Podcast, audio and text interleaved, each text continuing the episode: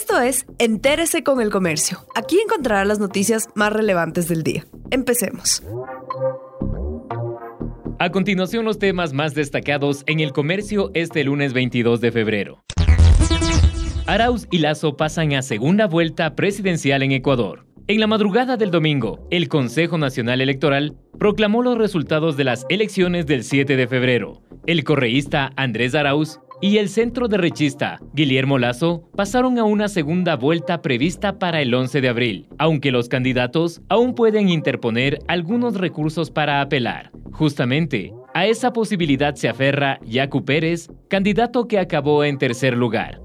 La proclamación ocurrió a la madrugada, pocas horas después de conocerse que la Fiscalía busca recolectar el contenido digital de la base de datos que administra el sistema informático electoral y que la Contraloría pretende realizar una auditoría al mismo.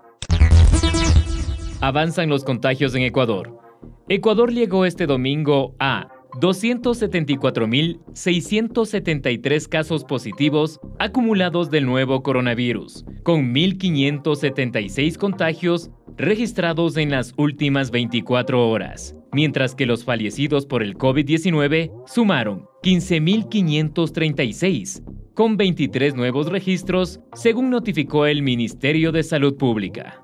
El último balance indica que hasta la fecha, 1.219 personas se encuentran hospitalizadas por el coronavirus, de las cuales 490 tienen pronóstico reservado.